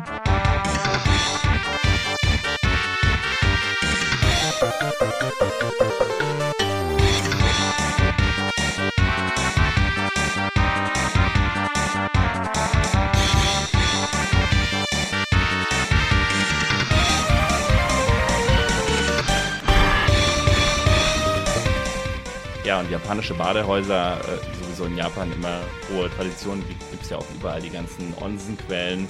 Kennt man im deutschsprachigen Raum ja eher weniger. Ähm, da geht man maximal in die Sauna, aber diese Onsenquellen in Japan, wer sich irgendwie so ein bisschen mit Animes befasst oder Mangas, der hm, kennt das auf jeden Fall. Also fast jeder, der unseren Podcast wahrscheinlich hört. ja. Und ähm, ja, die E-Honda-Level aus Street Fighter 2, das ist so ein bisschen so ähnlich. Der Hintergrund da ist auch. Ja, genau. Äh, ja, das genau. ist auch immer im Badehaus, genau, ja. ja. Das Geile ist, der Bossgegner, ein Oktopus, der sich gerade am Schamponieren ist. Und sowas ähnliches ist doch auch nachher im letzten Level, wo dann auch unter der Dusche irgendwie die Pinguine stehen ja, und sich auch ja. einschamponieren. Auch total witzig auf dem Gameboy. Ich habe mich wieder schlapp gelacht. Also das fand ich als Kind schon so geil. Weil man fliegt durch diese Dusche durch, aber das kommst du wahrscheinlich gleich selber noch zu. Ja, genau, dieser, dieser letzte Level nämlich, das ist, keine Ahnung, der, der Technik-Level, ja. der, der Lego-Level, der Lego-Technik-Level, ist ja egal. Okay. Also der ist sehr bunt, da gibt's Zahnräder, die von Pinguinen betrieben werden, da gibt's immer wieder Pinguine, die wie in einer Schaltzentrale an Computern sitzen und was eintippeln. Ja, vor allen Dingen mit Headset auf, muss man sagen, selbst auf dem Gameboy. Also die haben dann so ein Mikrofon mit Headset. ja, genau. Das sieht so putzig aus. Und da kommt eben diese große Pinguindusche reingefahren. Das ist so ein kleines Ausweich-Geschicklichkeitsdingens. Mhm.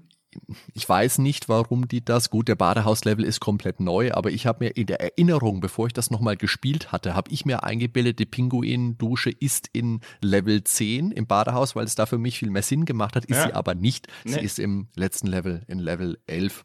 Und dann treffen wir im letzten Level folglich auch auf den Endgegner, auf den finalen Oktopus, der an seinen acht Armen festgebunden ist und freigeschossen werden muss. Und der macht, der macht exakt gar nichts.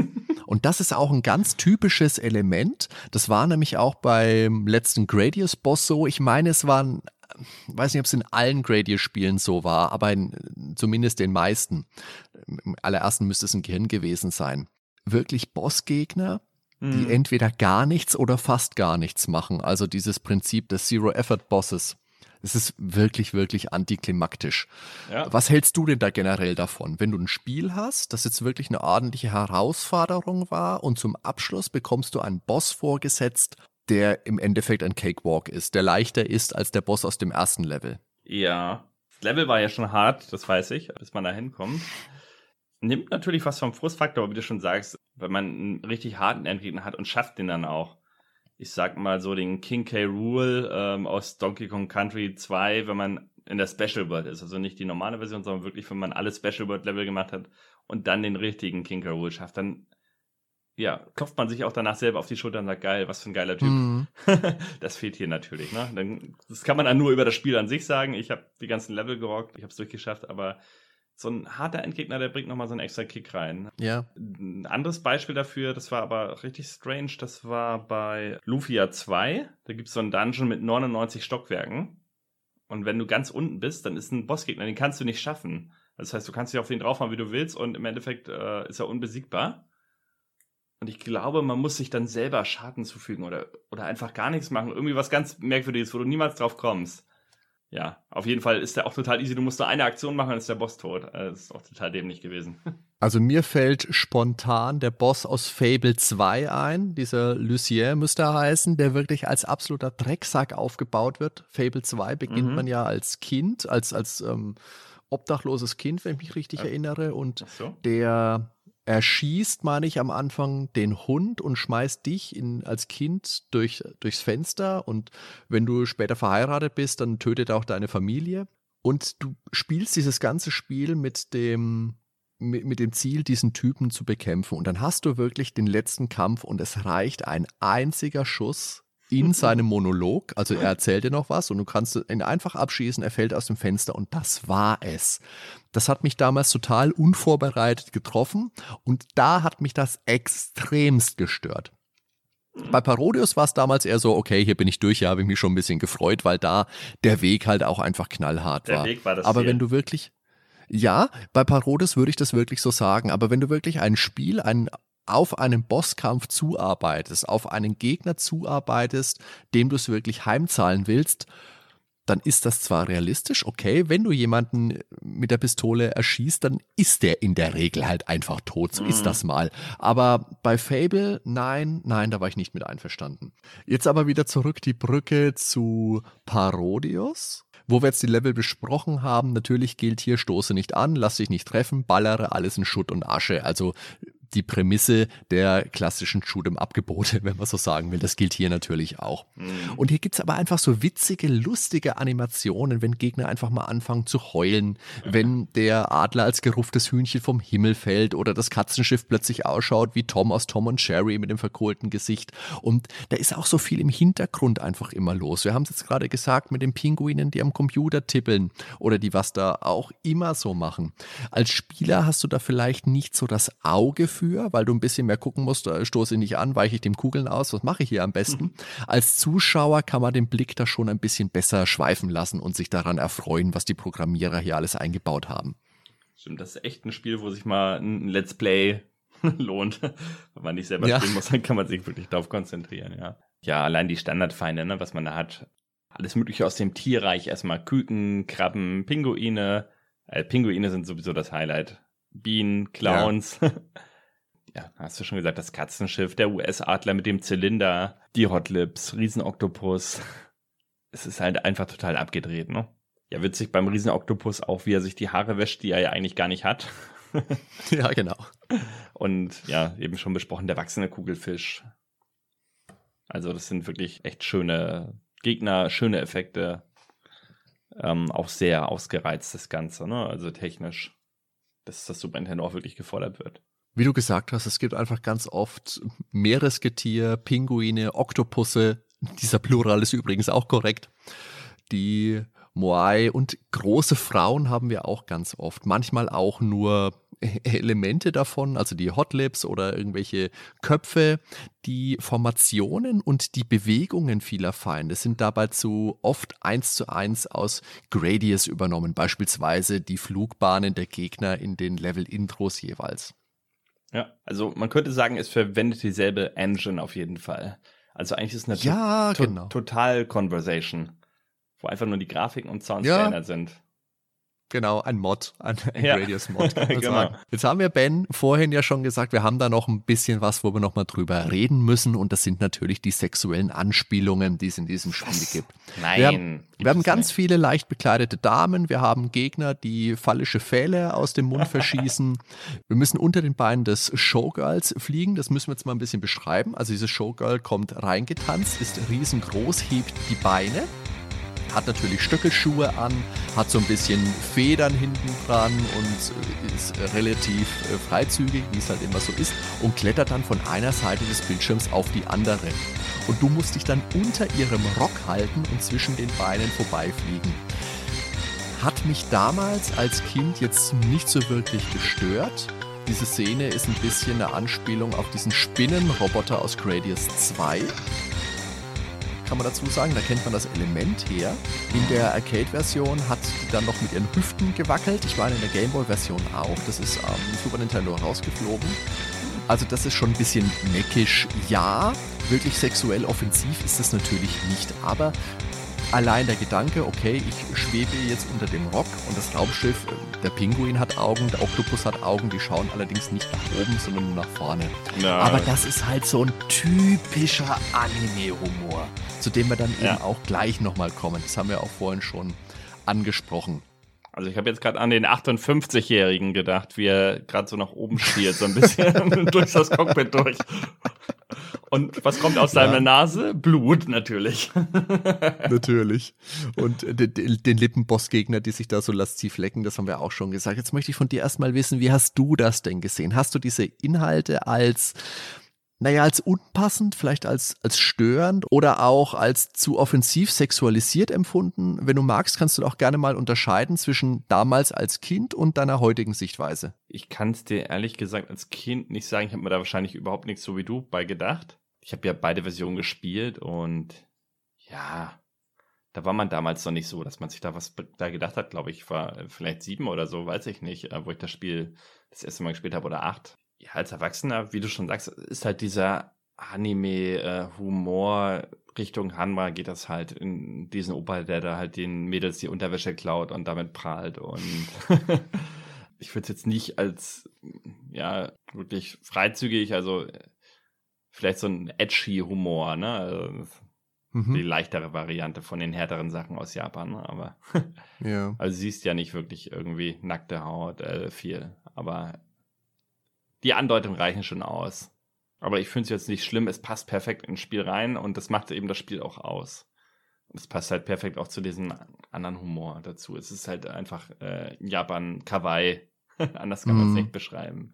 Wobei man sowas ja das, das kannte man damals ja im deutschsprachigen Raum noch nicht so in der Art. Das ist vielleicht schon so die Zeit, mhm. als die Animes dann langsam angefangen haben, rüber zu schwappen. Ich meine, natürlich gab es schon Animes im deutschen Fernsehen, aber die hast du ja nicht Animes genannt, weil du nicht wusstest, was ist das überhaupt. Ja, das ist eh das Witzige, ja. Ich empfand das Spiel damals nicht als sexuell auf oder mhm. gar als überladen, aber ja, wie gesagt, in Anime spielt das eine große Rolle. Du hast Ranma einhalb jetzt auch schon ein paar Mal erwähnt. Das ist eine Serie, in der sich ein Junge jedes Mal in ein Mädchen verwandelt, wenn er nass wird. Ich glaube, wenn er kaltes Wasser ist mhm. Mädchen und Mädchen warmes Wasser ist wieder Junge. Und das führt eben auch immer in so Situationen. Da gibt's halt auch so einen alten Lustkreis, der den Junge dann eben immer gezielt nass macht, damit er halt mal hier was, was sehen kann.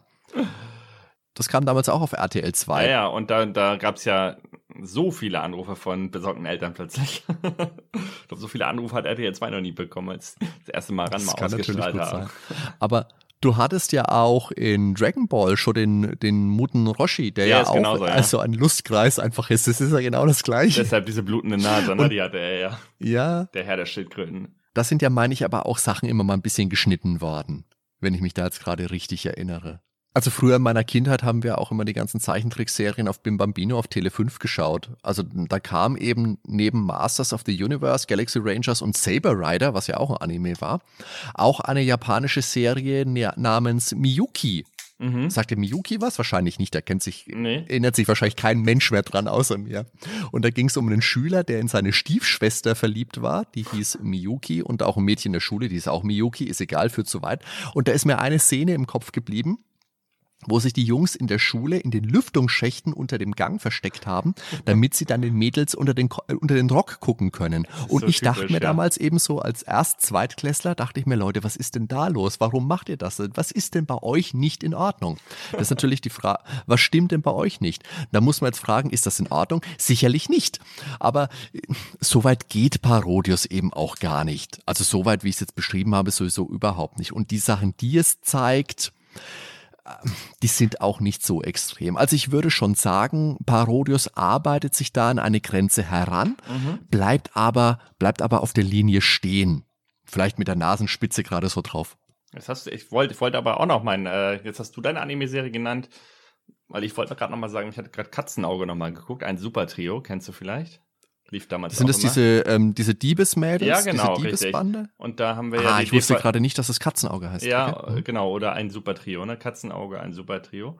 Und das haben mhm. wir jetzt gerade nochmal die DVDs geguckt. Ich weiß nicht, ob das in der sechsten oder siebten Folge war. Und da war tatsächlich schon eine Szene extra so als Fanservice drin, wie sich eine von den Mädels da schön in der Dusche duscht, äh, Oberkörper. Du siehst alles, du siehst die Nippel. Oder so eine 10 Sekunden Duschszene, einfach nur so für die Fans, ne? Gedacht, okay, okay, haben sie die damals auch im Fernsehen gezeigt? ist schon speziell. Ist halt Japan, da muss man mit leben. Das stimmt. Also speziell ist auch die Story von Parodius. Welche also ich Story? könnte jetzt mal kurz. Ja, das ist wirklich wahr. Ich könnte mal kurz, weil Parodius hat tatsächlich eine Geschichte, und zwar ziemlich beknackt. Wie erwartet man's? Ich, ich könnte jetzt mal kurz aus dem aus der Gameboy-Anleitung zitieren, weil ich die da habe. Mach das mal. Im Jahre 1992, an der Schwelle zum 21. Jahrhundert, haben die menschlichen Wesen auf der ganzen Welt das Träumen verlernt. Das größte Vergnügen der Regierung besteht darin, sich selbst reich zu machen. Jungen lieben nun ihre Computer mehr als ihre Mütter. Junge Leute sind nicht mehr fröhlich mit ihren Freunden zusammen. Stattdessen spielen sie nur noch für sich allein in irgendwelchen Spielhallen. Es droht der Untergang der menschlichen Rasse. Aber die Wurzel allen Übels ist zu schrecklich, um darüber zu sprechen. Das Übel besteht in den widerlichen, rattengesichtigen, großen Oktopus. Eines Tages kommt es zwischen unserem Freund dem kleinen, liebenswerten Oktopus und seinem Erzrivalen, dem Käfer, zu einem Kampf auf Leben und Tod. Oh meine Güte. Unser Oktopus gewinnt und die Leute nennen ihn von nun an Mr. Parodius. In seinem wohlverdienten, bezahlten Urlaub fährt er auf eine kleine Farm auf dem Lande. Na klar, das schaut bestimmt super aus. Der Oktopus auf dem Lande. Schaut sich die Kühe an. Herzlichen Glückwunsch. Zurück in seiner geliebten Wohnung, dem Oktopus Pot, liest er seine Lieblingszeitung, Persönlichkeiten des Universums, und fällt vor Erstaunen beinahe von seinem Hackbrett. Da ist doch tatsächlich ein Foto abgebildet, das den mysteriösen, großen Oktopus zeigt, wie er die Erde in seinen Fangarmen hält. Vater? stammelt er. Es ist sein Vater, der vor zwei Jahren verschwand und niemals mehr nach Hause zurückkehrte. So beginnt Oktopus zusammen mit seinen Freunden die Welt zu bereisen, um die Wahrheit über das Verschwinden seines Vaters herauszufinden. Das, liebe Freunde, ist die Geschichte von Parodius. Und wenn ihr jetzt erstaunt vor dem äh, am Kopfhörer hängt und denkt, Leute, was ist denn hier verkehrt? Ja, das ist sie tatsächlich. Ich finde, das sollte man einen Film draus machen, ganz klar, nach Hollywood schicken. Das wäre das wär ein Klassiker. Das wäre wär ein Klassiker. Oh Mann. Ja, wir haben jetzt ja immer schon mal wieder Musik eingespielt, trotzdem jetzt nochmal äh, generell äh, zur Musik. Die wurde eben produziert vom Konami Kokaya Club und hm. hatten wir jetzt ja schon gesagt, trägt sehr viel zum Charme des Spiels bei, weil sie einfach total witzig ist. Äh, man hat bekannte Stücke ähm, verwendet, ja, eben aus der Klassik und jeder Charakter hat auch ein eigenes Musikstück am Level Anfang. Das ist immer ein bisschen, ja, upbeat äh, mäßig euphorisch, also man hat richtig Bock, ja, das Level zu rocken, sage ich mal. Und dann kommt die Levelmusik, ja, wo dann Stücke aus Gradius teilweise auch sind, äh, vermischt mit klassischen Komponisten, Tschaikowski, Chopin, Brahms, Johann Strauss, der Zweite, Offenbach, die Wilhelm Töll-Ouvertüre, Kankan aus Orpheus in der Unterwelt, Blumenwalzer aus dem Nussknacker-Suite, ungarische Tanz Nummer 5. Also es ist total witzig und der Soundtrack macht einfach nur Laune. ohne die Musik wäre das Spiel halt auch nur halb so gut. Sicher auch so. Ja, dann lass uns doch noch mal die Unterschiede grob besprechen von den Versionen, die wir jetzt so gespielt haben. Und da habe ich mir jetzt mal die PC Engine, Super Nintendo, Game Boy und NES-Version vorgenommen. Die PC Engine Version da fehlen ein paar Level, und zwar Nummer 5 und Nummer 8. Dafür gibt es eine neue Special Stage. Ansonsten ist das aber eine technisch wirklich hervorragende Version. Hier scrollen alle Level nämlich auch ein Stückchen weit vertikal, so ein, zwei Zentimeter nach oben und nach unten, also auch schon der erste Level. Also in ganz, ganz geringem Maße. Das wird technische Gründe haben, damit man auch die Größe der Sprites beibehalten konnte. Mhm. Aber das funktioniert sehr, sehr gut. Es ist eine äußerst gelungene Version von Parodius. Man liest auch gerne mal, dass das die beste Version sei. Das kann ich für mich persönlich jetzt nicht bestätigen, weil dafür habe ich es einfach zu wenig gespielt. Ja. Aber ist die allerbeste nicht die Arcade-Version eigentlich dann? Weil das ist ja das Naja, das ist wahrscheinlich die au authentischste, klar. Ja. Aber die, die Arcade-Version habe ich damals einfach verschwindend wenig gespielt und deswegen habe ich mich jetzt in meinem mhm. Wiederspielen für die Vorbereitung ja. auf die Heimkonsolen und auf die tragbaren Konsolen beschränkt.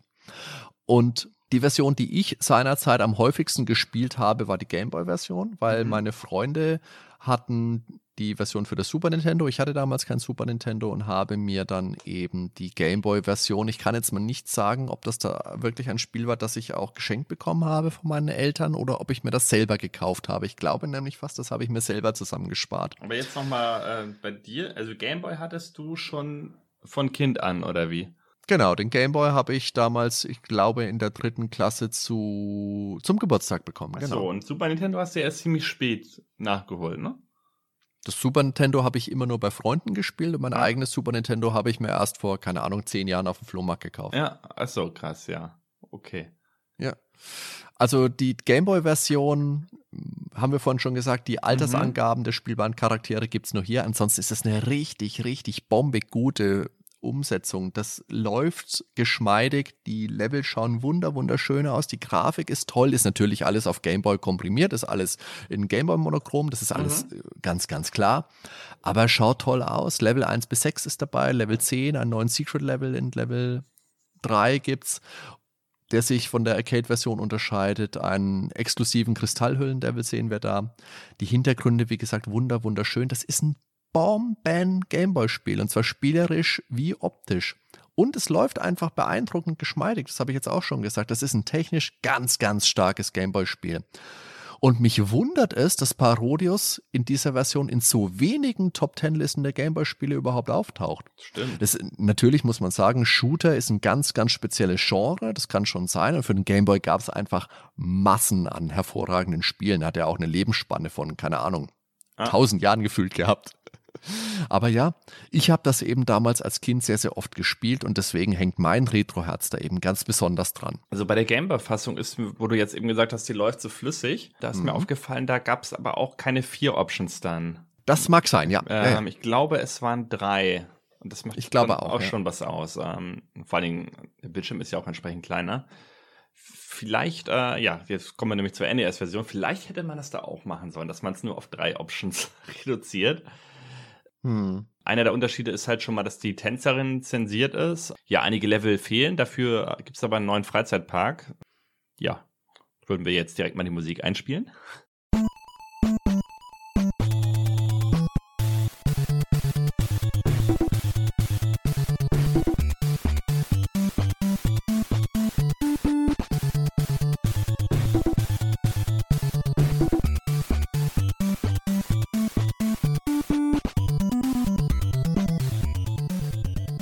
Was halt auffällt, ist, dass ausgerechnet die NES-Version zensiert ist. Hardy, warum ist das so? Das ist eine ausgezeichnete Frage. Vielleicht hat man sich einfach gedacht, das NES ist die älteste Plattform, da ist auch das Publikum am ältesten. Ansonsten kann ich es nicht nachvollziehen, was da das Problem war. Ich denke, bei der Tänzerin kann es schon so sein, dass die ganzen Rüschen und Federn, die sie in den anderen Versionen hat, einfach die mm dass sie dann einfach die Framerate dazu gebracht hätte, dass sie komplett zusammenpackt und einfach weinend nach Hause fährt. Ansonsten also, also noch mehr, als sie das ohnehin schon tut, meinst du? Oh Gott, ja. ja, ja. Das ist wirklich ein großes Problem bei der NES-Version. Habe ich jetzt auch gemerkt. Ich habe es ja damals im Original besessen. Ich habe es halt nicht schlecht in Erinnerung gehabt. Ähm, ja, wie gesagt, ich war ja letztens bei dir zu Hause, Hadi, und dann hast du es mir gezeigt. und ja, es ist schon äh, sehr ruckelig und ähm, es flackert ohne Ende man kann es schon irgendwie spielen. Teilweise verschwinden dann die Schüsse einfach und tauchen nach ein paar Zentimeter wieder auf. man, vielleicht darf man halt einfach nicht sich so upgraden, dass man hat mit das, das ist nicht das Problem. Das Problem ist einfach, sobald da wirklich einigermaßen was los ist, da muss nicht wirklich viel los sein. Das ist ja das Problem. Aber sobald mal ein paar mehr Gegner mehr auf dem Bildschirm sind und im schlechtesten Fall bist du dann noch so ausgerüstet, dass du ein paar Options hast, dann gibt's Slowdowns ohne Ende, die wirklich grenzwertig schlimm sind und es flackert und plötzlich verschwinden Sprites einfach mal und tauchen dann Sekunden später erst wieder auf. Das ist wirklich ein Gamebreaker. Und gerade in einem Spiel, in dem es darum geht, dass man schnell reagieren muss, das funktioniert einfach hinten und vorne nicht. Nee, das geht gar nicht. Ja, hast du mir erzählt, dass du jetzt Rezessionen dir noch angeguckt hast und da haben ja einige gesagt, ähm, dass das Spiel trotzdem toll ist, dass es überhaupt auf dem NES schon geportet wurde, wäre eine ganz tolle Sache. Mhm. Und ich bin dabei. Dazu kommen wir noch, ja, ja. Ich bin dabei. Ja, da, da, ähm, nee, nee, das, nee, nee, mein Freund, nee, nee, dazu, nee, nein. Doch. Also ich bin auch bei dieser Gruppe. Also ich gehörte damals auf jeden Fall zu meinen Lieblingsspielen. Ob ich es heute noch so unterschreiben würde, aber ich hab's auf eine Stufe schon mit den Mega Man-Spielen damals gesetzt, vom Spielspaß her. Also ich stimme dir zu, als Kind ist man generell weniger kritisch. Zum einen, weil einem auch ein bisschen die Auswahl fehlt. Wenn du ein Spiel hast, dann arrangierst du dich auch damit. Beziehungsweise dir gefällt ein Spiel leichter, wenn du es mögen möchtest. Ja. ja, wir hatten Aber ja nichts, das kann man nicht oft genug sagen. Wir hatten ja nichts, das ist ja, ja der Punkt, ja, wir hatten ja nichts damals, ja. Aber wenn du das wirklich nüchtern betrachtest, dann ist die NES-Version von Parodius einfach eine Unverschämtheit, nein, da überhaupt Geld zu verlangen. Nein, so doch nicht. Nein, nein, nein, nein, das ist zu hart, das ist, das ist einfach zu hart. Komm, die Grafik ist schön, die Musik ist sehr schön. Und die haut nochmal richtig Davon habe ich nichts also, gehört. Gar nichts. Na, der haut, oh, der hat doch nicht rein, sag mal. Doch, die Musik. Die hau ich höchstens aus dem Fenster. Die Musik, also da kannst du jetzt echt nichts gegen sagen. Wegen dem Soundtrack von der japanischen Version. Ja. Doch. Ich glaube, ich glaub, du hast den falschen Soundtrack gehört. Wahrscheinlich. Ja. Also besser als die Gameboy-Version auf jeden Fall. Ähm, wobei es auf dem Gameboy trotzdem schön klingt, also keine Frage. Ähm, aber auf dem NES kommen schon sehr nah an Super Nintendo ran. Vielleicht gefällt es mir sogar noch einen Tick besser wegen diesen ähm, auf 8-Bit reduziert. Ich weiß es nicht. Bin auch noch so ein bisschen am Hin- und Herschwanken. Hast du irgendwo neben dir einen offenen Klebstoff stehen, an dem du gerade ein bisschen schnüffelst? Also weil ich, du ich äh, erzählst. schnüffel gerade am Mikrofon. Okay, gut. Äh, lass uns erstmal weitermachen, bevor wir bei den Fazits nochmal zur NES-Version kommen, zur Gegenüberstellung. Äh, Super Nintendo-Version haben wir im Endeffekt groß besprochen. Der Badehaus-Level ist neu und es gibt noch eine Special Stage, die ist neu, so ein Lollipop-Level. Das ist so ein, ja, da gibt's keine, keine, keine Checkpoints, da fliegst du einfach durch. Wenn du kaputt gehst, setzt du wieder an, wo du ausgestiegen bist. Einfach so ein Highscore-Ding. Ist nett, spielt man mal, macht Spaß, hurra, danke. Und Parodius 3 hatten wir ja vorhin gesagt, in Europa hieß das äh, Nonsense Fantasy wenn man den japanischen Titel jetzt äh, übersetzen würde, dann würde es heißen It's Parodios from Mist to Laughter. Das ist eine Anspielung auf den Untertitel von dem Super Nintendo Spiel Gradius 3, From Legend to Mist. Also, ja, von der Legende äh, zur Mythe und hier von der Mythe zum Gelächter bei Parodius. Ne? Genau.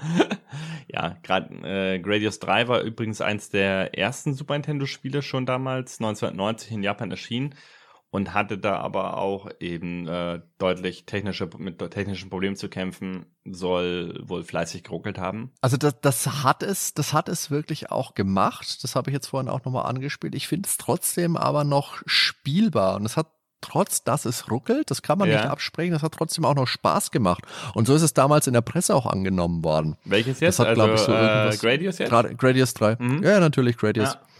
Und auch Parodius auf dem Super Nintendo hat ab und zu noch kleine Slowdowns, aber lange nicht so schlimm wie dieser unsägliche NES-Port. Also für ein frühes Super Nintendo-Spiel ist Gradius 3 schon okay. Ja, kann, kann man machen. Und das Super Nintendo hat jetzt auch eh nicht so den Ruf, die Super Shooter-Konsole zu sein. Also da hat man schon zeitlebens eher neidisch Richtung Mega Drive geschielt. Auch wenn es auf dem Super Nintendo einige tolle Shooter gab, allen voran natürlich äh, Super Elite, hieß ja auch Space Mega Force und äh, XLA. Oh, geiles Spiel. Ja. Unbedingt auch tolle Musik. Ja, und die Parodius-Reihe um dieses Jahr inzwischen still geworden. Es kamen dann noch ein paar Teile, 94 kam Gokoyo Parodius, da gab es dann noch mehr spielbare Charaktere. Dann gab es 1995 einen Titel namens Yikyu Oshaberi Parodius, wenn ich das richtig ausgesprochen habe. Wenn nicht, dann seht's mir bitte nach. Das heißt übersetzt so viel wie Parodius Talkshow Live. Da ist wohl ein bisschen Talkshow-Sprecher noch mit reingebaut worden, der immer was reinkrakeelt hat. Beide sind auch noch für, den, für das Super Famicom erschienen, aber eben nicht mehr in Europa. Mhm. 96 kam dann Sexy Parodius. Das ist jetzt aber nicht wirklich nochmal gesteigert sexualisiert, das heißt einfach so. Also ein bisschen in Zwischensequenzen schon. Ich habe mir die mal bei YouTube angeguckt.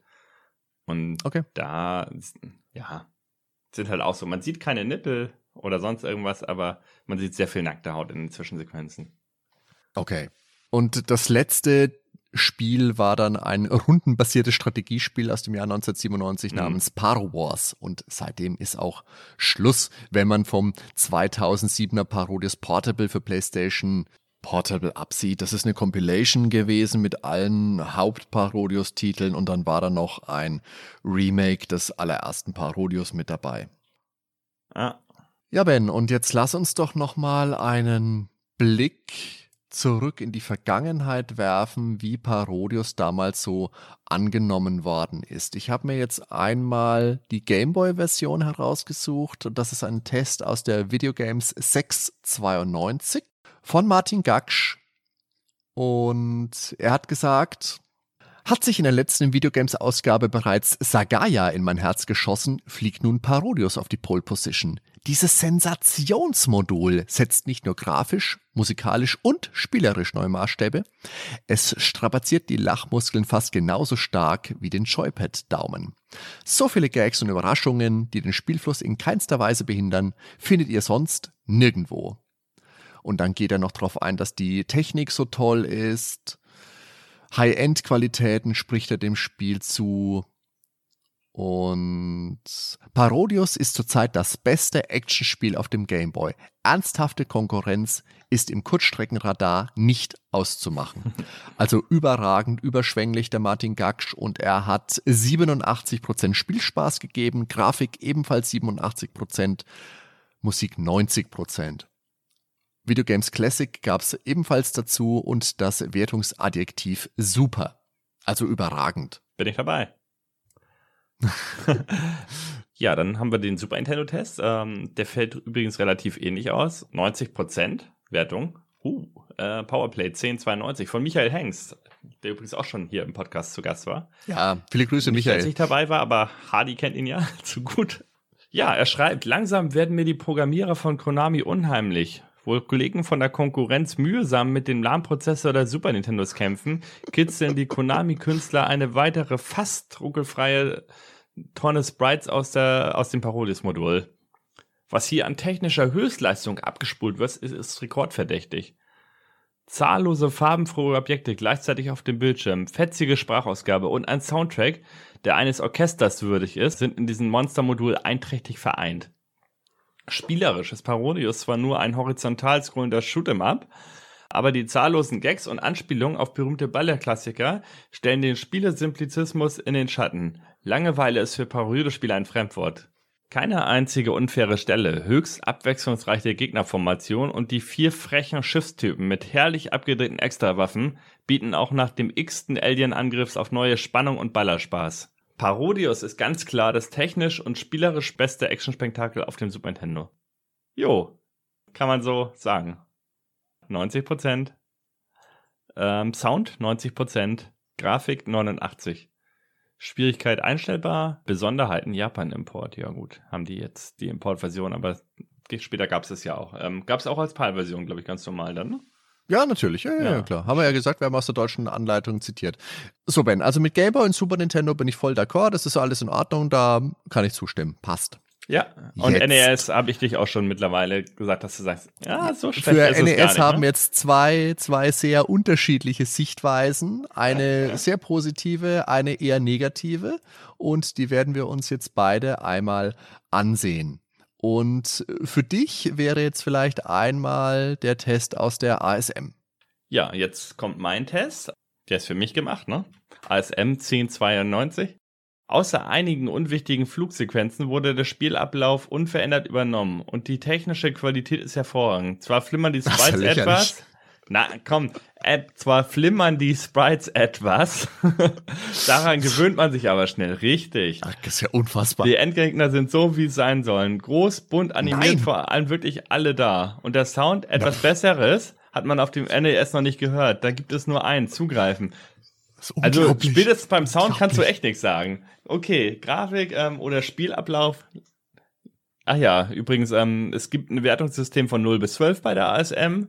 Grafik 9, Sound 11, Spielablauf 10, Motivation 10, Gott. Gesamthöhe 10. Nein. Doch, da kann, kann man jetzt vielleicht altersbedingt nochmal zwei Punkte abziehen, aber dann ist man immer noch bei 8. Das Schlimmste hast du noch gar nicht gesagt, Ben.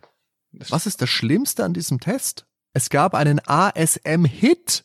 Ja, natürlich gab es einen ASM-Hit, weil das ein Hit ist. Das ist ja unfassbar. Für mich ist es also, ein Hit. Also, ich kann das, also das ist wirklich mal ein Test, der lässt mich wirklich baff zurück. Also äh, jetzt habe ich im Gegenzug dazu den NES-Test aus der ähm, aus der Videogames 992. Ja, die haben ja eh keine Ahnung. Und na, doch, die haben eine ganze Menge Ahnung. Die haben ja keine Ahnung. Äh, ich würde jetzt mal nein, den Julian Eggebrecht hinzuziehen, der sagt, Wahnsinn, Parodies auf dem NES. Die Erwartungen waren nach der famosen Gameboy-Version und nach der gigantischen PC-Engine-Fassung extrem hoch.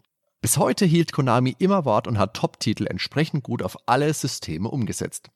Parodies auf dem NES bildet eine unrühmliche Ausnahme. Anfangs glaubte ich einen Hardwarefehler unseres Redaktions-NES oder des Moduls, denn ein derartiges Flackern aller Objekte ist selbst auf Nintendos 8-Bit selten. Dem ersten Schock folgten weitere. Kaum ein NES-Spiel ist so von Ruckeln geplagt wie diese Parodius-Variante. Über weite Distanz hat man das Gefühl, in zähflüssigem Brei herumzufliegen. Kombiniert man die beiden Hauptmankos des Spiels, führen sie zu absoluter Unspielbarkeit an einigen Stellen. Die lieblos umgesetzten Levels, die den Charme des Originals im herzhaften Gähnen untergehen lassen, fallen da kaum noch ins Gewicht. Also, das ist für mich einfach das, was viel, viel näher dran ist. Es gab als Adjektiv ein Naja und Spielspaßwertung von 44 Prozent, die Musik immerhin bei 76. Aber ja, die NES-Version von Parodius finde ich, die geht überhaupt nicht klar. Und ich verstehe auch nicht, weil das ist ja alles. Also für mich äh, wird die in der Wertung locker von 72 Prozent bekommen. Nee, also da, Ben, äh, kann ich dir absolut nicht zustimmen. Wie gesagt, ich habe die jetzt auch häufig gespielt in der Vorbereitung und da gibt es einfach schon ab dem ersten Level und in der Folge wird es noch viel schlimmer, immer wieder Stellen, die dich wirklich in den Game Over Screen hineinmanövrieren, weil du nicht siehst, was los ist, weil es so flackert, weil es so flackert, dass du nicht mehr reagieren kannst und das geht wirklich ans, das ist ein Gamebreaker. Das funktioniert einfach hinten und vorne nicht mehr. Hm, hab's damals durchgespielt. Ja, das, ich habe es auf dem NES jetzt auch durchgespielt. Habe natürlich mit äh, Load und Save gearbeitet, aber ich ohne. das macht's nicht besser. Ging das ja macht's nicht, nicht besser. Also gut, dann sind wir uns an dieser Stelle zumindest einig, dass wir uns nicht einig sind. Na, das ist, das ist so hart hier. Dann lass uns doch mal jetzt zu unserem Fazit kommen. Also wenn man böse sein will, dann haben wir mit Parodius nur eine gemoddete Version von Gradius bekommen. Denn im Kern unterscheiden sich die beiden Spiele so gut wie gar nicht. Aber es sind gerade die Feinheiten, die für mich den Reiz ausmachen. Parodius ist zugänglicher, es ist witzig und es hat für mich auch die bessere Musik. Das war damals toll und das macht mir auch heute einfach noch Spaß. Zumindest in der Game Boy und der NES, Super Nintendo Version. Oh Gott, jetzt hätte ich was gesagt.